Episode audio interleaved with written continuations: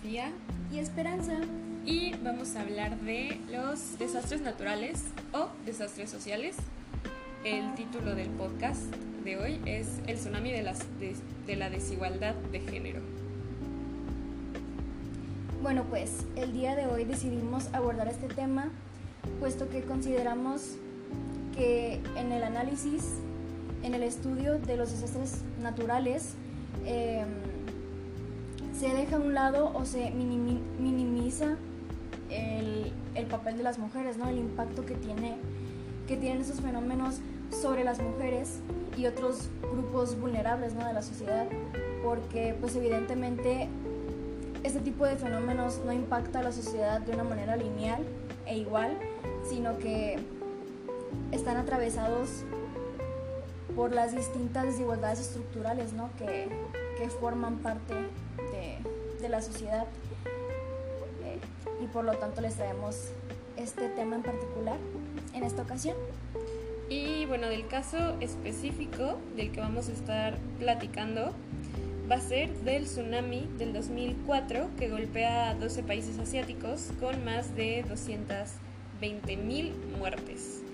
Y pues golpea a países como India, Indonesia y en distintas regiones se obtienen datos muy interesantes en los que nos damos cuenta que la mayor, eh, el mayor número de víctimas son mujeres, como por ejemplo en Hace Besar.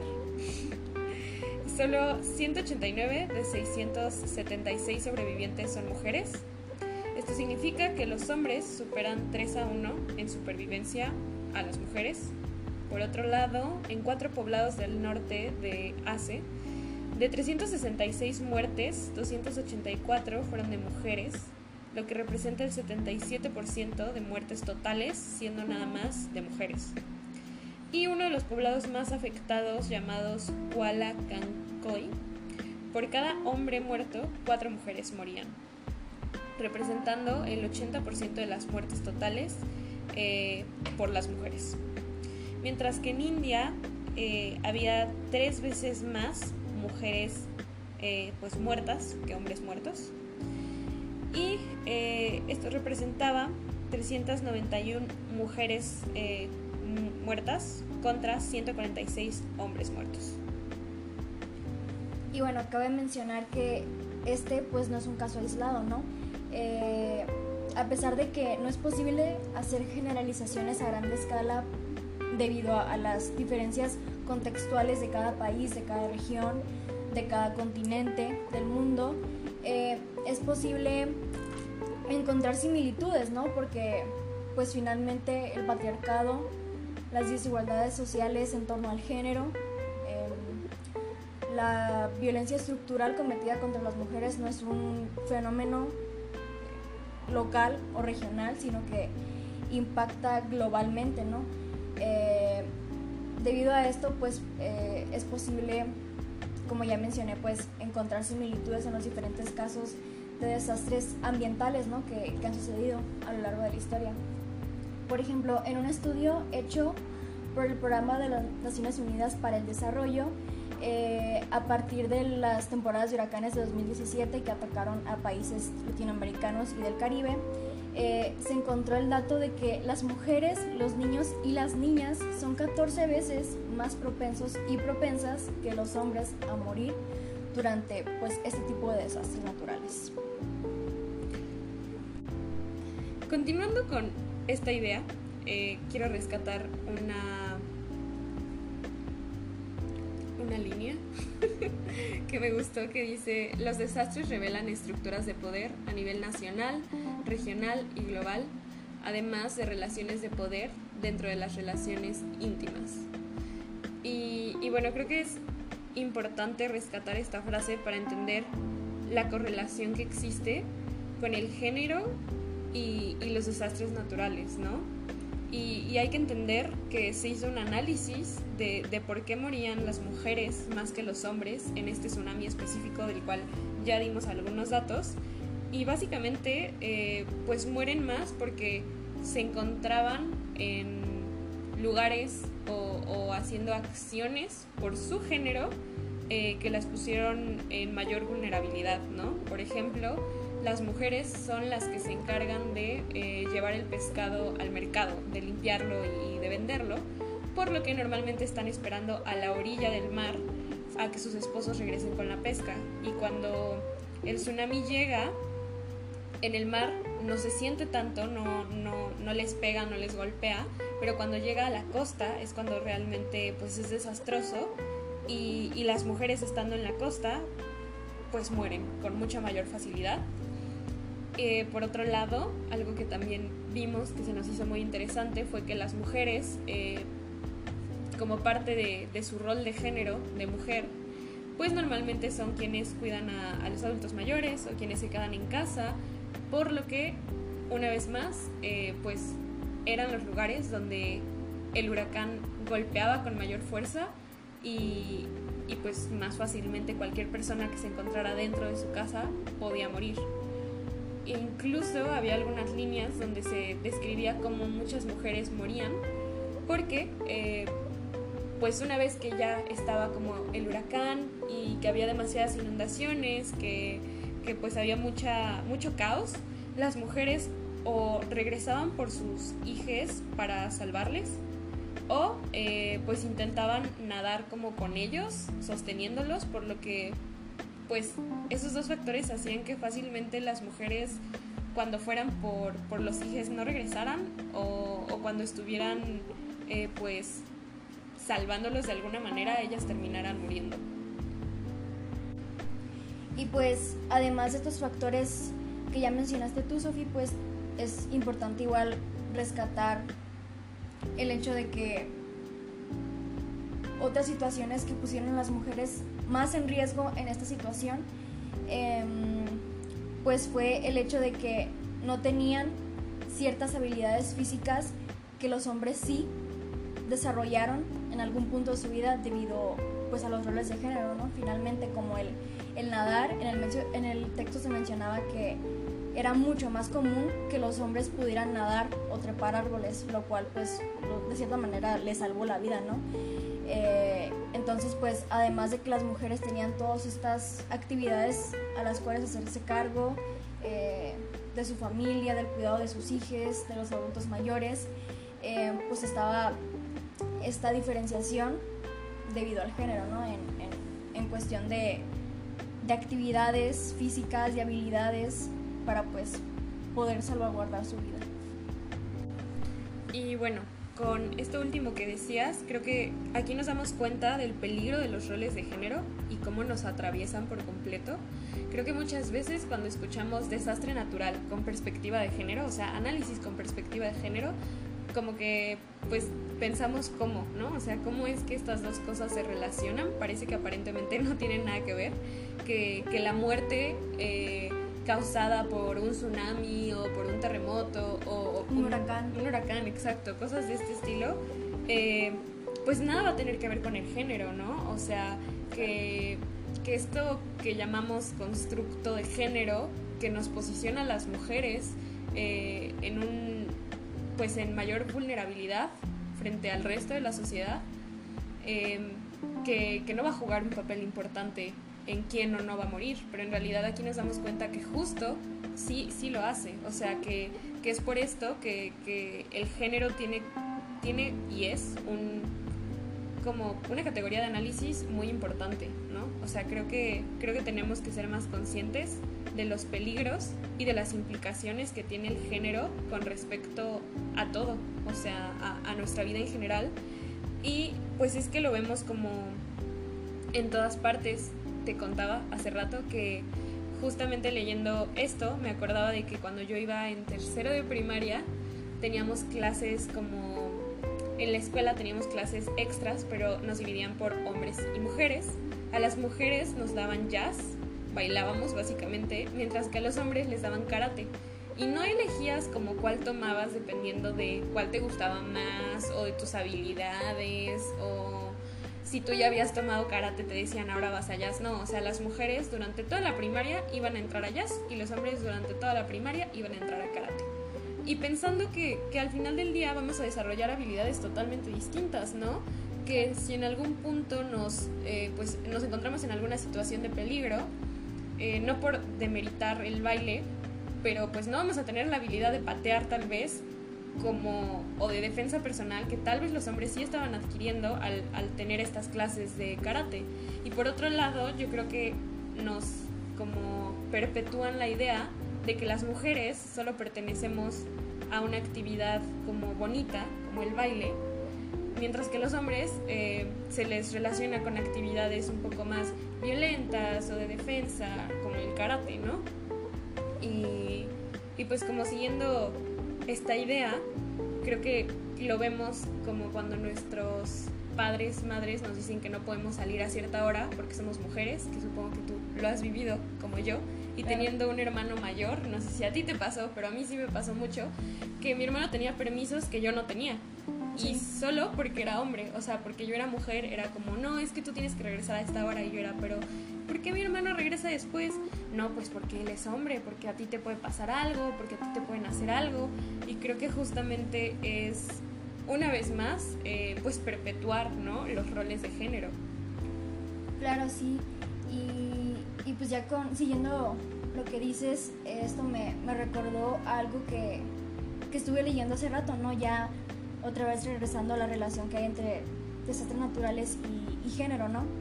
Eh, que, era de que la ONG, llamada Puntos de Encuentro, en respuesta a los mayores de nivel, niveles de violencia ejercidos contra la mujer en Nicaragua, después del huracán llamado Michi, eh, organizó una campaña ¿no? de, de información que, que usó diversos medios para transmitir este simple mensaje.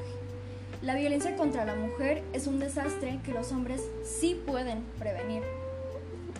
Y bueno, pues continuando con lo que dice Sofía, em, podríamos pasarlo, trascenderlo a este, a este espacio, ¿no? De, claro, un desastre natural no se puede prevenir, pero los patrones patriarcales, las formas de relacionarnos entre hombres y mujeres en esta sociedad sí se pueden cambiar pues el análisis de los desastres naturales pues es un buen punto para, para empezar a analizar todo esto. Sí, pues creo que pensándolo como, como desde ahí nos podemos dar cuenta que, que muchas cosas que parecen fuera de nuestro control, eh, en realidad sí tenemos cierto control y sí jugamos como ciertos papeles y cierto peso en ello. Claro. Y, y los roles de género son, son un ejemplo muy importante y creo que el pensarlo desde esta perspectiva, con un análisis de género, nos permite responsabilizarnos como sociedad, ¿no?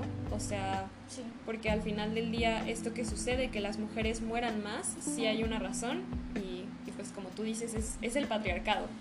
O sea, no es porque la naturaleza lo decidió, no es porque la mujer es más débil, es porque socialmente...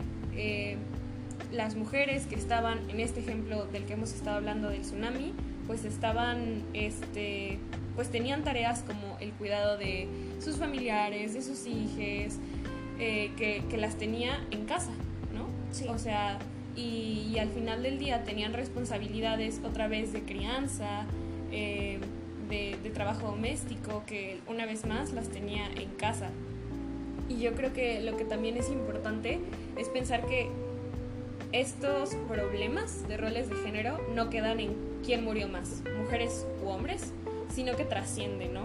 O sea, porque ahora lo que vemos es que, eh, pues todos estos países donde pega el huracán tienen una serie de problemas eh, presentes, pero a futuro, una vez que pega el huracán. Porque el hecho de que mueran muchas más mujeres va a tener repercusiones sociales muy, muy importantes, ¿no? Claro. O sea, no sé si recuerdas esta parte que decía que había pocas mujeres en campos como de refugiados del desastre natural, eh, pues rodeadas de puros hombres. Sí.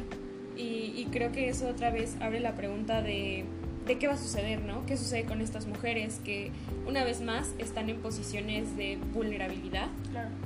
Y pues creo que hay una serie como de cuestionamientos que se hace la lectura, que, que, que nos hace la lectura, como pues ¿qué, pasará con las vidas de las mujeres después, ¿no? ¿Tendrán que casarse más jóvenes, con hombres muy viejos? Eh, ¿Qué va a pasar con su salud reproductiva? Porque evidentemente mucha gente murió, ¿no? Y, necesitan pues fuerza de trabajo para sostenerse, para reproducirse. Entonces necesitan que las mujeres literalmente se embaracen más. ¿no? Entonces creo que otra vez, ¿qué, qué va a suceder con ello? Recuerdo otro ejemplo del, de una chica que, que estabas leyendo tú en la lectura, que decía que tuvo que abandonar la escuela por su hermano, ¿no? Porque eh, su mamá antes cuidaba de su hermano, pero una vez que pasa el tsunami, su mamá muere, ahora ella es la encargada de, de cuidar, del cuidado, y, y pues tiene que dejar la escuela. Entonces creo que también es preguntarnos como, o más bien ser conscientes de que no es solamente un, uy, se murieron más las mujeres porque a ella les tocaba estar en casa, sino que son repercusiones a largo plazo. O sea, es algo que yo creo que cambia de manera estructural la sociedad en la que están, pero también la vida de todas esas mujeres. Sí. Y evidentemente, pues, como dices tú, no esas repercusiones no quedan en se murieron más mujeres durante el desastre natural, sino qué pasa con las mujeres después del desastre natural qué pasa con sus vidas, con su salud, con su educación, con todos los logros con respecto a diferencias de género que ya habían tenido antes, capaz sí hay, un, hay una regresión. Em, entonces pues también es importante ver eso, ¿no? El, el cómo no solo impacta tiempo después o enfocarse en, en las repercusiones a corto plazo, ¿no? O sea, más bien es, es ver más allá, ¿no? En, en, en cómo las, los impactos del tsunami en este caso eh, no se van a quedar solo de aquí a que, a que se restaure de cierta forma la sociedad ¿no? de estos países, sino pues claramente irá más allá porque pues muchas son cuestiones como ya hemos mencionado estructurales, ¿no? sumamente arraigadas en, en las relaciones sociales. Y bueno, otra cosa que me llamó la atención de este caso en particular de, de lo sucedido después del tsunami en, en Asia, eh, fue el caso de, de un hombre que debido a la muerte de su hermano y de la esposa de su hermano y de su mismo, misma esposa, eh, tuvo que hacerse cargo de las niñas de su hermano, o sea, de sus sobrinas. Y, y, pues esta responsabilidad en conjunto con la pérdida de su empleo, de su trabajo, lo hizo, lo llevó al suicidio. O sea, esto se me hace que igual va, en relación con, el, análisis que hacíamos hace rato sobre pues lo arraigados que están los, los roles de género, ¿no? Y pues sí, lo mucho que los internalizamos hasta que forman parte intrínseca de nuestro ser y ya no podemos separarnos de ellos. Y no sabemos quiénes somos si no los tenemos. Sí, creo que justo ahorita que estabas diciendo eso, recordé una lectura que se llama creo que La paternidad en el México urbano. Y hablaba, era como un análisis a finales de, de los 80s, 90s, más o menos, de cómo se vivían estas paternidades, ¿no? Y había, o sea, se hicieron muchas encuestas y, y uno de los resultados decía que los hombres que no podían ser proveedores económicos de su familia, eh, sufrían de cosas como depresión, pero también en muchos casos eran más violentos contra sus mismas familias, contra su esposa, contra sus hijos, y, creo que esto es justo lo que estás mencionando, ¿no? O sea, creo eh, cómo los roles de género nos, nos atraviesan y, y, el pensarnos fuera de ellos nos es muchas veces imposible, ¿no? Y doloroso. Sí. O sea, creo que, pues sí, lo, lo que decías y cómo es que el, el, perder esta parte de identidad de ser el proveedor, ¿no? de ser el esposo, eh, pues le hizo perder la vida, literalmente. Como que creo que muchas veces, y bueno, básicamente en esta lectura lo hemos abarcado desde cómo la mujer está en una posición de mayor vulnerabilidad por las estructuras sociales, eh, pero también a los hombres les atraviesa esto, ¿no? O sea, una vez que, que, estos roles de alguna manera eh, son cambiados, pues creo que pasan, suceden cosas como, como esta, ¿no? Y, y creo que el que digamos una y otra vez que nos atraviesan, no es decir si son buenos o malos, pero creo que el cuestionarlos para ver cómo nos pueden hacer vulnerables es, es, la, es la clave, ¿no? Y especialmente creo que tú y yo como pues no posicionándonos en, en, la parte más alta de la jerarquía social, al no ser hombres, eh, pues evidentemente creo que es un tema que, que para nosotras es súper importante, ¿no? Y trayéndolo un poco como hacia... A nuestra realidad presente, más cercana. Ajá. Eh, siento que puede parecer muy lejano el pensar en tsunamis y en que tal vez pues nosotras no vivimos en esta sociedad eh, tal vez tan tradicional, donde pues todo lo que se hace es pescar, ¿no? O sea, como que podríamos sentirnos un tanto distanciadas de ese tipo de situaciones y decir como, no, es que los roles de género, pues, o sea, yo sí estudio, yo sé que yo puedo ser independiente, a mí no me dicen qué hacer y soy mujer, pero pues todo esto es para decir que no, que en realidad nos siguen atravesando y lo podemos ver y lo estamos viviendo desde nuestro contexto actual cercano eh, llamado pandemia, ¿no? Sí. O sea, creo que una de las cosas, eh, pues, más sonadas que nos hemos dado cuenta en esta pandemia es que los feminicidios han subido. Y, otra vez, o sea, parece que, que no tiene nada que ver, ¿no? Roles de género con un virus, con algo que la naturaleza nos está imponiendo. sí. Nos está dando. Que no tenemos control sobre ello pero otra vez nuestros constructos sociales, nuestras estructuras patriarcales van a, eh, pues van a decidir quién muere más, ¿no? Sí. O sea, y evidentemente ahorita estamos hablando de género, pero podemos hablar de género, de raza, clase, de clase, etnia. Por supuesto, o sea, yo creo que si nos pusiéramos a analizar quién es quien está muriendo más ahorita a raíz de la pandemia, evidentemente no creo que sean los hombres cis blancos de Estados Unidos y Europa. No, definitivamente. o sea, no sé por qué, pero no lo creo. Y lo podemos ver en las vacunas, ¿no? ¿Quién tiene vacunas? ¿Qué países tienen vacunas? ¿Quiénes tienen acceso a las vacunas? ¿Quiénes las están equiparando casi por completo, ¿no? Exacto.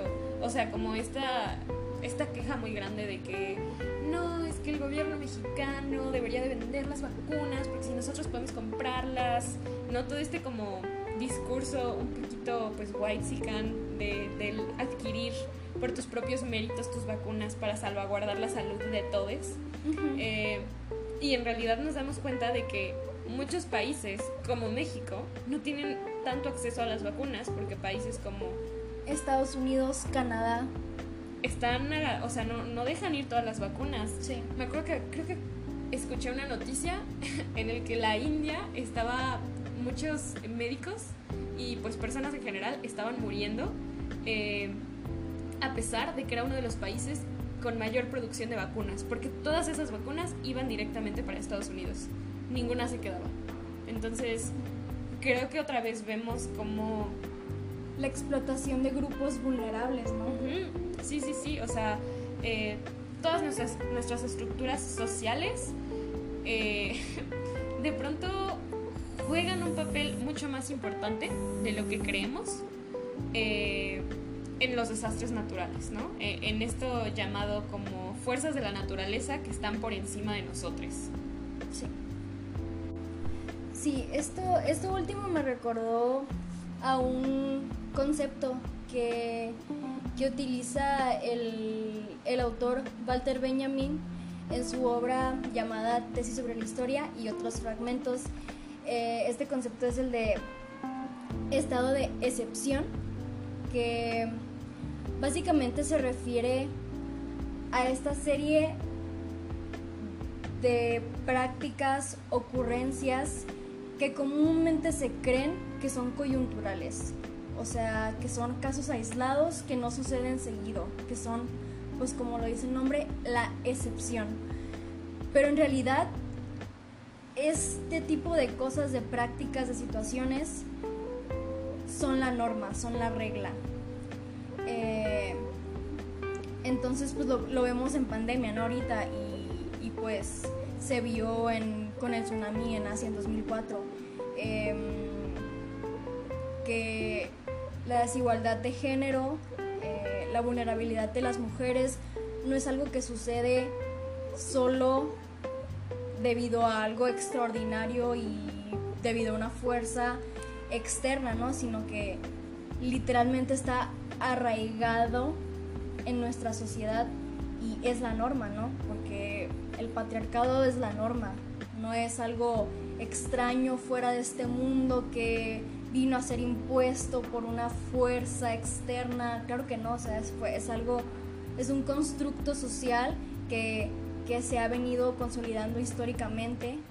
Em, y bueno, lo, lo relacioné con, con, esta plática por esto, ¿no? Que, que, en pandemia y pues a partir de, del tsunami, por ejemplo, eh, vemos cómo ese tipo de situaciones en realidad son cotidianas, ¿no? Pero se exacerban, se hacen peor debido, pues, en ese entonces a un desastre natural y ahorita debido a, a la expansión de un virus mortal a lo largo del mundo. Sí, ¿no? Creo que era justo lo que comentábamos, que este tipo de eventos no son... No podemos excusar eh, la vulnerabilidad de género a través de eventos como este. O sea, no podemos decir, bueno, es que como es pandemia, hay más personas estresadas y entonces los hombres se ponen más violentos y las mujeres más histéricas y es por eso que hay más feminicidios, ¿no? O sea, violencia doméstica. Claro, claro, claro o que la carga de trabajo este, doméstico no remunerado es más alta solamente por la pandemia, pero que en realidad en la normalidad eh, no es así. No es así. O sea que en la cotidianeidad las mujeres trabajan como los hombres, ¿no? Y, que, y que pues cada vez esta sociedad eh, pues es más eh, igualitaria. ¿no? O sea, que, que podríamos excusarnos a través de decir, bueno, es que fue un tsunami, o sea, es que fue un evento pues totalmente impredecible y ajeno a nosotros, pero creo que era como la frasecilla esa que te decía, ¿no? Que, siento que estos eventos solamente de alguna manera magnifican como... La, la, cotidianidad, ¿no? Ajá, o sea, lo cotidiano, lo que siempre se vive, ¿no? O sea, creo que esto nos ayuda a ver con lupa lo que las estructuras sociales que venimos arrastrando desde hace años de manera histórica. Claro. O sea, creo que no se trata de, de decir, bueno, es porque pasó algo extraordinario, sino, ok, si, si, llega a este grado, o sea, si vemos que el 80% de las muertes de un tsunami son de mujeres versus de hombres, ¿qué está pasando en el día a día? ¿No? Claro. O sea, ¿qué tipo de estructuras se reproducen y se perpetúan para que este sea el resultado de un desastre natural. Por supuesto. Y bueno, para ir cerrando, tal vez solo rescatar, si no es que ya quedó bastante claro, que los roles de género nos atraviesan por completo, que van a de alguna manera dictaminar qué sucede, o sea, cuál es el resultado de estos desastres naturales, ¿no? O sea, creo que creo que lo más importante es entender lo peligroso que pueden llegar a ser los roles de, género y, y pues tal vez de alguna manera lo poderosos, no sé cómo decirle, lo pesados, lo fuertes que son en el sentido de que pues nos circunscriben por completo, ¿no? Tanto que, que definen quién va a morir más, ¿no? O sea, quién va a ser la víctima. Exacto. Entonces, creo que nada más es resaltar que, que se necesitan más análisis desde perspectivas socioambientales y evidentemente con perspectiva de género. Sí, definitivamente. Sí, o sea, creo que cerramos como con eso, recalcando la importancia de, de una vez más traer como a flote la estructura patriarcal del género para pues yo creo que de alguna manera denunciarla, ¿no? Y hacerla visible y hacerla presente y decir como estas mujeres no solo murieron por casualidad, o sea, no es, uy, mala suerte que... Estaba en la costa y estaba en su hogar. Diosito decidió que las mujeres les tocaba porque se habían portado mal. Sí. ¿No? O porque son más débiles, o porque X, Y, Z, no. O sea, creo que es una vez más responsabilizarnos como sociedad y darnos cuenta que son pues las estructuras patriarcales de género las que dictaminan quién muere y quién vive. Y bueno, amigues, compañeros, con esto cerramos el podcast del día de hoy. Espero que haya sido de su agrado, que lo hayan disfrutado y pues que les haya dejado algo de provecho en su conocimiento.